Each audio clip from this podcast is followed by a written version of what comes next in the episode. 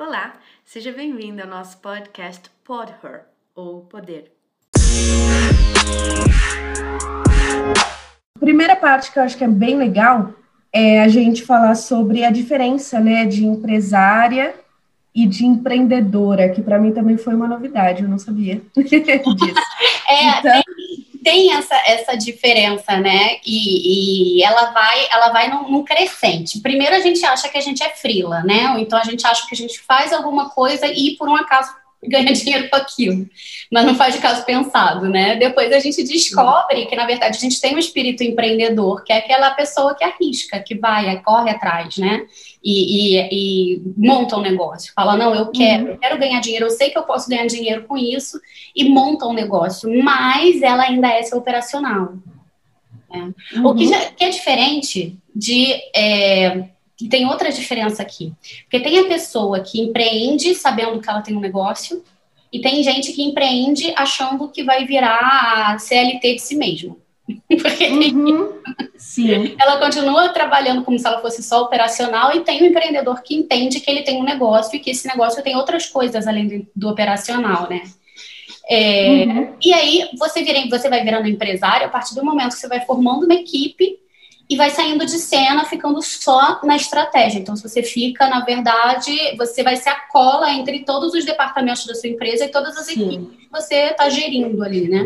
Que é a, equipe uhum. de vendas, a equipe de marketing, a equipe do operacional, a equipe do RH, se tiver, da logística etc. Compras, né? É, uhum. Você tem que lembrar que você, mesmo sendo você sozinho, empreendedor, você tem responsabilidade com isso tudo. E o seu tempo Sim. tem que dar para isso tudo mesmo uhum. fazendo só operacional. É, é bem interessante essa, essa diferenciação, porque o cafezinho de hoje é justamente para a gente poder falar com as pessoas que ainda estão nesse espaço 1 um, e sem vislumbrar o espaço 2, né? sem se apropriar do que elas realmente estão fazendo. Porque é questão de vestir a camisa, né? De, de empreendedora. Eu sou empreendedora do meu negócio. Achei muito interessante que você falou que empreendedoras têm aquelas que ainda continuam se vendo como CLT, porque são pessoas que são pessoas, na verdade, no Brasil inteiro, acho que foi embutido tão forte isso na nossa, nossa característica, né, de ser funcionário, que as pessoas continuam vendo assim. Mas tem também aquelas que começam a se desprender um pouco, né, e começam a pensar um pouco fora da caixa. É. É e a diferença do Frila também, que você falou, porque o Frila é aquela pessoa que nem pensou que pode ser um negócio, porque nós podemos ser um negócio, né? Para começar empreendendo, essa questão do ser. E quem é Frila, eu estava até comentando contigo, eu como professora, quando eu comecei, eu achava que era necessário eu ter que trabalhar em algum lugar com registro para eu poder fazer o meu hobby, né, o bônus vendo bolo para complementar a renda, eu vendo cosmético para complementar a renda, e não pensa, né? Eu sou a dona do meu negócio. Exatamente. Né? Eu sou a CEO da minha empresa. Não, e, e assim, se dá lucro, é uma empresa, ponto. Ponto. Se é para, mesmo que seja para complementar a sua renda, é uma empresa para complementar a sua renda. E cada vez uhum. mais a gente vai tendo a necessidade de ter duas rendas. Porque Sim. uma renda CLT já não te sustenta mais. Numa grande cidade já não te sustenta. Uhum. Então, essa coisa de ter uma segunda renda, ela já virou meio que né, uma, uma é mandatório, é mandatório, uhum. né? Não sei quem segue a Natália Arcuri, mas a Natália Arcuri, ela levanta muito essa bandeira, tá com pouco dinheiro, tá com dívida, a única coisa que mas, vai te fazer pagar as é. dívidas é uma segunda renda. E uhum. tem que ser levado a sério, não é, ah, tá, se eu tiver essa segunda renda tá bom, ou se não tiver também tá bom, não é isso. E mesmo que seja isso, tem que ser visto como empresa, tem que ser visto como Sim. negócio. Uhum. É, Senão você não vai vislumbrar o resultado positivo, né? E você vai continuar encarando como só um bônus. E não né? vai também fazer uma coisa que é muito importante, que é medir os resultados. Uhum. Né? E assim, você vai ganhando um dinheirinho aqui, um dinheirinho ali, e já vai te ajudando. Você não está medindo quanto você está ganhando, você não está medindo quanto Sim. você está gastando, se realmente aquilo está te dando dinheiro ou não. E uhum. você consegue ter indicadores. E toda empresa, todo negócio tem que ter indicadores. Uhum. Né? Quanto eu gasto, quanto, por quanto eu vendo, quanto eu ganho em cima do meu produto, quanto eu estou lucrando. Sim. Isso tem que ter em qualquer negócio, seja segunda renda, seja não segunda renda. Mas essa uhum. coisa do frila e do empreendedor é muito uma questão de mentalidade mesmo, de se enxergar, de olhar e falar, eu não sou isso aqui. Uhum. O frila tem um caráter temporário, não deveria ter, né? É, é, é, eu vou fazer, mas eu ainda estou buscando uma colocação no mercado. Eu quero voltar. Seja, é. né? Você tem um negócio que está te dando dinheiro. Você está uhum. tá se especializando em alguma coisa. Você está tendo Sim. um conhecimento novo. Sim. Assim que eu mudei para, assim que eu voltei para São Paulo, capital, é, eu comecei a trabalhar numa empresa holandesa. O salário era até bem interessante. Uh, mas assim que eu pensei que era muito estresse, era, nossa, extremamente pesado, e voltei para a minha grande paixão, que é dar aula, eu notei que em um mês, em um mês, eu consegui cobrir o salário que eu tinha, tá? Só que trabalhando cinco, seis horas por semana. É bizarro, é bizarro. E aí, nesse começo, para mim, o que, que eu estou fazendo? Eu estou dando aula, né? Como você falou, não, não, eu sou professora, eu quero ter. Não, estou dando aula por enquanto. E aí as pessoas perguntam: você só dá aula? É, eu só dou aula. Eu não sei quantas vezes eu já escutei isso. Você só dá aula ou você trabalha também?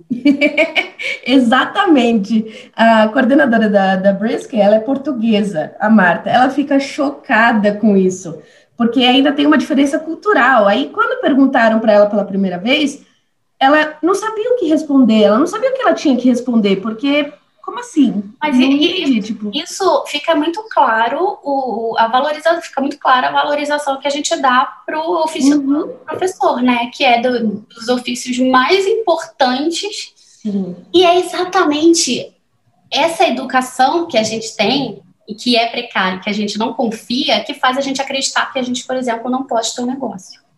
Exato. E aí eu vou colocar um pouquinho mais de, de pimenta nisso, principalmente para mulheres. Eu senti isso na pele, né? É, eu, eu levei, eu falo que eu levei, sei lá, 32 anos para eu me ver como uma empreendedora. Eu levei 32 anos, sendo que a semana passada eu fiquei sabendo de uma história minha, quando eu tinha seis anos, que eu não lembrava. Minha mãe falou que a gente estava indo para a chácara e eles tinham comprado um, pote de, um pacote de paçoca, né? E que aí eles estavam pegando cana-de-açúcar, ou, ou, garapa, né? E aí eles me viram no, na, ban na bancada lá conversando com o dono da loja. Aí minha mãe chegou, né? O que, que uma criança de seis anos está conversando lá? Aí o dono da loja falou assim: ai, a sua filha é uma graça, ela acabou de me vender esse pacote de paçoca.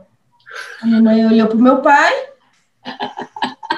Aí eu falei assim: é, mamãe, eu, e pegando dinheiro, de seis anos. Então, assim, olha quanto tempo que leva para a gente se ver como empreendedora, sendo que isso provavelmente já está dentro da gente. É verdade. Mas os limitadores geralmente são as crenças. É. Uma já passou do tempo, outra não é para mim, outra eu preciso de estabilidade. Que estabilidade a gente tem hoje nesse não momento? mais, cara, nem concurso público tá te dando estabilidade mais. Uhum. Que estabilidade é essa, sabe? Não uhum. tem estabilidade mais, a gente não sabe o que vai ser amanhã. É, exatamente. Por isso que é interessante para as pessoas que ainda não estão, para as mulheres que ainda não vislumbraram essa possibilidade, pensar, eu estou trabalhando registrada, mas o que, que eu amo fazer? O que, que eu poderia fazer também? E aí começar a voltar os olhos com responsabilidade. É isso que a gente quer trazer toda semana no Pod Her. A gente quer falar um pouco sobre marketing, a gente quer falar um pouco sobre finanças, a gente quer falar um pouco sobre estratégia, porque mesmo que a gente esteja há X tempo nisso, nós passamos por muitos percalços, né? Foi, foi doloroso para a gente. Então, é, se a gente puder compartilhar com mulheres, principalmente, essa possibilidade de pegar um pouco de, de malícia já, vai ser muito importante, né?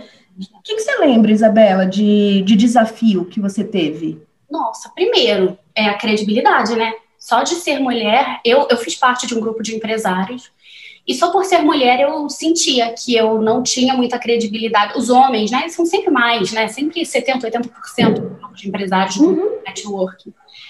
E de olharem para mim, tipo, ah, é maluca, é, uma, é, é burra, é. é uhum. né? Até que. E eu, eu, eu sou. Eu, eu fico. Cara, quer, quer me irritar? Duvide da minha inteligência. Ah, sim. Cara, isso me irrita profundamente, é. porque só eu sei o tanto que eu estudei, tanto que eu estudo até hoje. Uhum. Eu, eu tô desde o início do ano, desde de dezembro, estudando marketing, que nem uma maluca. Por quê? Porque Sim. ninguém consegue me ouvir. Eu percebi que as uhum. artistas não me ouvem, simplesmente não me ouvem. Elas acham que elas sabem mais do meu negócio que eu. Isso me irrita profundamente, porque é, o meu negócio ele tem que ter a minha cara. Eu Sim. sou empreendedora. Uhum. Então, eles têm que me ouvir, as pessoas não me ouvem. Então, eu preciso saber o que está se passando para poder entender. Olha, eu quero uhum. isso, isso, isso. Até para conversar com as pessoas, porque elas. Sim.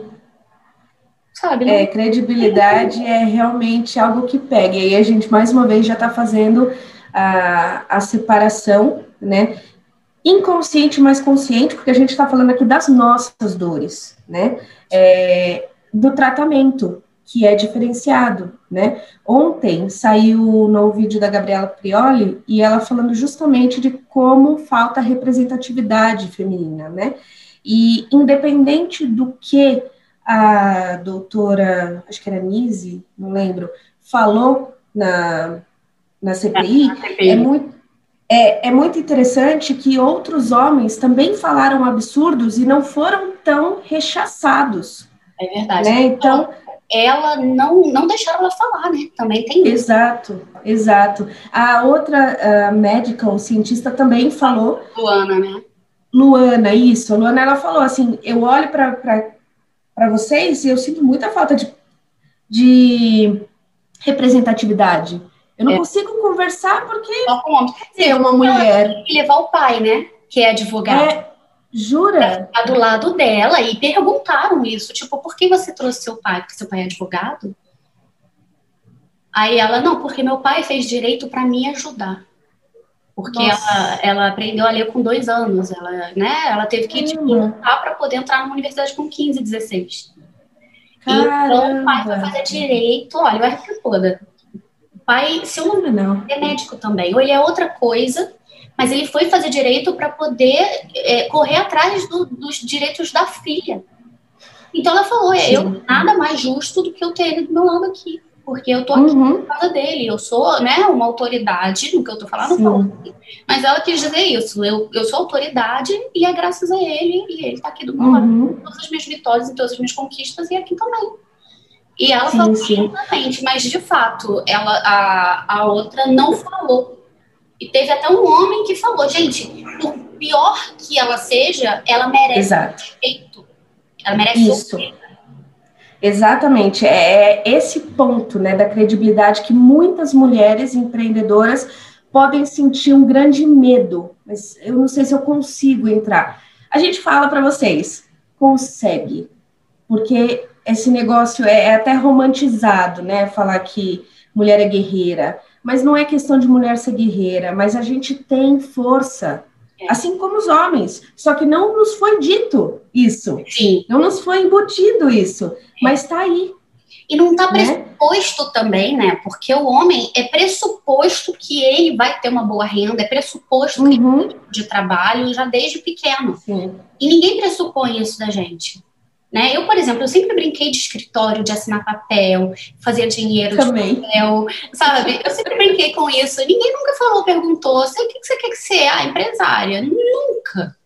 Nunca. Nunca. E até hoje, né? As pessoas falam, ah, que legal, você é tradutora. Eu falei, não, eu tenho uma empresa de tradução. É. Nossa, que interessante isso que você falou. Me veio assim, tipo, toda a minha infância agora. Porque o meu pai, ele pegava, era cruzeiro na época, sei lá ele colocava uma fotinha minha na cara do, do dinheiro e ele tirava xerox, então o dinheiro era minha cara mesmo, sabe? E eu, desde criança, desde muito pequena, eu brincava de escritório. E eu achei interessante isso que você falou, porque eu fui fazer direito para ser advogada, porque o que, que eu queria? Trabalhar no escritório. É, eu também. E eu nunca atuei como advogada, porque não gosto, não me faz, não me traz nenhum prazer. Mas implicitamente tinha aí o desejo de estar no escritório. Só que a gente não pensa na possibilidade de estar no escritório como empresária, como diretora, como CEO. Né? Como dona, exato, exato. Eu, eu vou te dizer, assim, eu hoje eu vejo o meu, é, minha rotina exatamente como era a minha brincadeira. Uhum. Eu assino muitos documentos, né? Tem, tem dias que eu passo o dia assinando documentos, assinando coisas, assinando traduções, assinando. Sim. E era exatamente o que eu fazia. Então eu preparava minha mesa com os negocinhos, de, com as canetinhas, com as coisas, e eu. eu Exato. Na época, a impressora, olha, eu sou velha. A impressora, sabe aquela impressora com aquele papel que vai rodando, que tem os, a ponta, que você destaca uhum. ali? E era um papel azul e verde. É Sim, eu lembro. Era aquela impressora. E aí eu lembro que meu padrasto trazia um monte de, de rascunho, né? Ele trazia para casa, uhum. que ele uhum. sabia que eu adorava escrever. E aí eu fazia, eu destacava um por um, fazia um bolo de papel e ia fazendo formulário, assinando. Tá. É, eu, eu usava meus ursinhos de pelúcia de equipe, de treinamento de equipe, então eles me ajudavam no escritório, ou eles eram meus alunos. Então eu estava sempre treinando a minha equipe, e eu tava sempre. É, eu brincava de Barbie, era a única boneca assim que dava, porque eu nunca brinquei de ser mãe de boneca, nunca curti. Hum, eu também não. E, né, é, máximo eu era assim a narradora das histórias da Barbie, a Barbie tava sempre trabalhando. Uhum.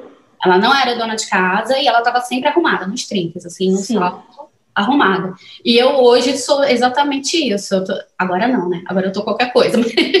Normalmente eu tô sempre, né, no, no salto, na maquiagem, no terninho. Eu, eu, eu uhum. reputo muito a minha infância hoje. É muito engraçado. É, eu acho que muitas pessoas poderiam dar uma olhada para trás aí, é, viu? Porque eu, eu tinha um quarto de, de brincadeira, né? E meu pai tinha montado uma mesa de escritório mesmo. Quando eu tinha uns 6, 7 anos, ele me deu uma máquina de escrever, né? Aí depois ele fez. Meu sonho era ter um laptop. Meu sonho. Aí ele colocou duas madeiras com dobradiça, né? E aí ele desenhou as teclas e a tela. Então eu abria meu laptop lindo lá de madeira e E a parte interessante é que do lado da minha mesa de escritório tinha uma lousa. Ei. Que eu ia, levantava da mesa e eu ia dar aula. E hoje eu tenho uma escola de idiomas. Exatamente. Então, a paixão já estava lá. Ai, Natália, Isa, eu não, não gosto, nunca pensei em vender cosméticos. Mas então vamos, vamos é, ressignificar isso. É.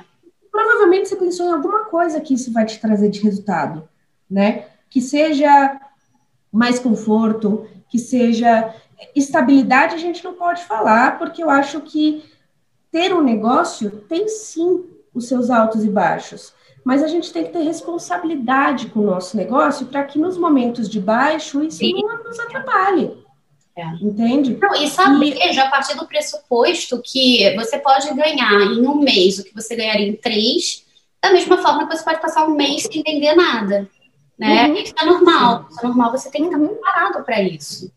É, é, é, é, o jogo, então tem que tomar cuidado uhum. com o uhum. dinheiro, principalmente, né? Acho que a dor de, da, da maioria das pessoas que têm o negócio é, é, essa gestão do dinheiro. Exato, mas por isso, principalmente, que a gente tem que virar a chave e levar a sério.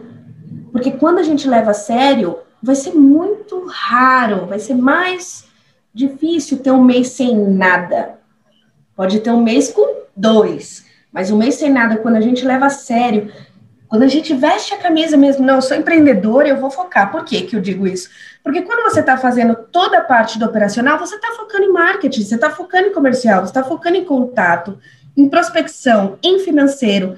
Então você está ali de corpo presente, né? Então é, é muito válido a gente trazer essa perspectiva para que, se a gente um dia conseguir tocar uma mulher e, e essa mulher conseguir se ver como empreendedora, missão cumprida para gente, porque esse é o nosso momento de café, né? Que a gente pega um pouquinho do nosso dia para a gente falar do que a gente ama. É verdade. Né?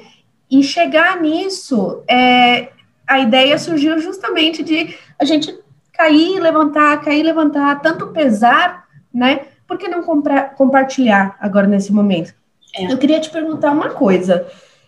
Na sua opinião, o que acontece quando a gente vira a chave de frila, de ah, é um trabalho para me dar uma renda extra, para empreendedora, para o empreendedorismo? Acho, é, eu acho que a gente, que as coisas começam a acontecer. Concordo. Porque a gente, primeiro, a gente fica meio que empurrando com a barriga e tentando, tentando e tentando, porque é um dinheirinho. Quando a gente pensa que é frila, um é temporário, dois é um dinheirinho a mais. Uhum, Quando a gente sim. pensa que é um negócio, é lucro. Uhum. muda o nome. X% por mês ou por ano. Uhum. Então, é, muda, quando você muda essa chave, muda o. o bom, aí eu, eu, já vou além, né? Eu, eu acredito na, na predisposição do universo. E eu acredito muito em energia. Então, eu acho que a gente já se predispõe para o universo trazer o que a gente tá na nossa cabeça, o que a gente está vibrando. Concordo. Então, gente, a gente espera que vocês tenham gostado do nosso primeiro episódio. A gente já se apresentou, mas esse é o primeiro episódio oficial, né? Exato. É, a gente espera que vocês gostem e que vocês continuem acompanhando a gente. Aqui. Sim. E agradecemos também pelo tempo, né? Porque o tempo a gente sabe que é um bem tão precioso e a gente espera muito poder compartilhar com vocês conhecimento, desafios, dores, sucesso. Então, é um momento que a gente vai dedicar para nós mesmas e para vocês também. Toda segunda-feira de manhã tem episódio novo do Pod Her, ou Poder, depende de como você lê. A gente espera te encontrar na semana que vem. Muito obrigada por ter ouvido. chào. Chào.